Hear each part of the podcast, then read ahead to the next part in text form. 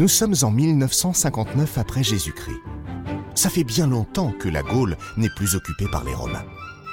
Mais cette année-là, deux jeunes hommes s'apprêtent à faire un bond de plus de 2000 ans dans le passé pour créer un village peuplé d'irréductibles Gaulois qui résistent encore et toujours à l'envahisseur. Ils inventeront aussi les garnisons de légionnaires romains, des camps retranchés de Babaorum, Aquarium, Laudanum et Petit Bonhomme, pour lesquels la vie n'est décidément pas facile. Ces deux hommes, c'est René Goscinny et Albert Uderzo, et aujourd'hui, c'est leur histoire exceptionnelle que nous allons vous raconter.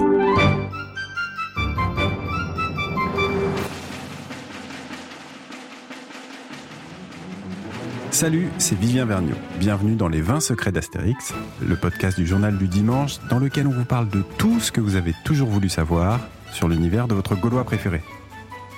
Dans ce nouvel épisode, on vous dit tout sur les deux papas d'Astérix et Obélix. J'ai nommé Albert Uderzo et René Goscinny. Goscinny, Uderzo, Uderzo, Goscinny, mais qui est qui? Avouez que vous les confondez parfois tellement leurs noms sont associés. Collés comme Obélix à son menhir et César à ses lauriers. D'ailleurs, René Goscinny le disait, la question qu'on leur posait le plus souvent, c'était Vous, c'est lequel? Et ils étaient à ce point interchangeables qu'il leur arrivait de répondre Moi, c'est l'autre. Interchangeables, mais si complémentaires. Faisons donc les présentations.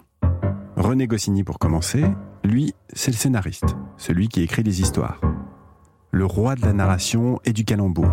Il est né en 1926 à Paris. Ses parents sont des immigrés juifs polonais et ukrainiens.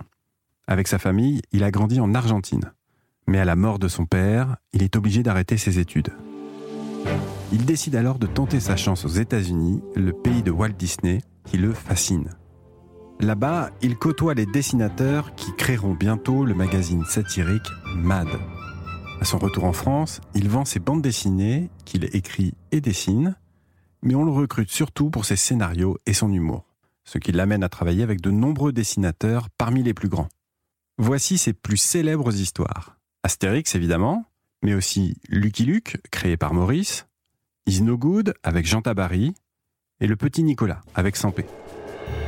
Goscinny nous a quittés à 51 ans, en 1977, à la suite d'une crise cardiaque. Et son compère Uderzo? Alors, Albert Uderzo, c'est le dessinateur, un autodidacte surdoué. C'est un fils d'immigrés italiens, il est né seulement un an après Goscinny, en 1927, avec 12 doigts et daltonien. Avouez que c'est pas forcément l'idéal pour dessiner. Pourtant, lui aussi, il rêve de prendre la relève de Walt Disney. Dès ses 14 ans, il est engagé par la maison d'édition qui publie Les Pieds Nickelés. C'est là qu'il apprend le métier avant de réaliser en solo ses premières bandes dessinées dans le journal OK. Après-guerre, il se fait embaucher comme dessinateur-reporter à France Dimanche, avant de se lancer définitivement dans la BD, tout d'abord en travaillant pour une agence de presse belge. C'est plus connu Astérix, avec René Goscinny, vous l'aurez compris, mais aussi Tanguy et la Verdure, créé avec Jean-Michel Charlier. Lorsque René Goscinny meurt, encouragé par les lecteurs qui n'acceptent pas que les irréductibles gaulois s'éteignent, il poursuit l'aventure seul, réalisant scénarios et dessins. Il publiera dix albums seul. Jusqu'en 2013, année où il passe la main aux auteurs actuels, Didier Conrad et Jean-Yves Ferry.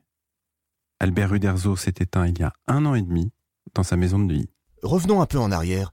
Comment ils se sont rencontrés, ces deux-là? Grâce à la Belgique. Et oui, à la fin de l'année 1951, les jeunes Goscinny et Uderzo travaillent tous les deux pour l'antenne parisienne d'International Press, un studio belge qui fournit des pages de BD à des journaux.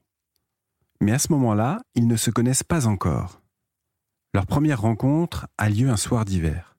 René Goscinny est envoyé chez Albert Uderzo pour récupérer des planches réalisées par le dessinateur. Sauf que ce jour-là, Uderzo prend tout d'abord son futur compère pour un coursier. Mais très vite, il réalise qu'il dessine aussi. Quelques semaines plus tard, ils se retrouvent à partager le même bureau sur les Champs-Élysées. Uderzo a dit que leur grande aventure était née à ce moment-là. Une aventure fructueuse. Le duo prodigue des conseils de savoir-vivre illustrés dans le magazine Bonne Soirée. Il place deux BD, Jean Pistolet et Luc Junior, dans des journaux belges. Une autre, Benjamin et Benjamin, dans le journal Benjamin. et publient les aventures de l'Indien Papa dans le journal de Tintin. Et puis, en 1959, ils inventent les irréductibles gaulois. Les 20 secrets d'Astérix est un podcast du Journal du Dimanche. C'est une production Europe Studio en partenariat avec les éditions Albert René, une propriété du groupe Lagardère comme le JDD et Europe 1. Pour écouter tous les épisodes, rendez-vous sur le site du JDD ou sur vos plateformes de téléchargement habituelles. Et puis, n'hésitez pas à nous laisser des étoiles et des commentaires, on vous lira. À demain pour un nouvel épisode.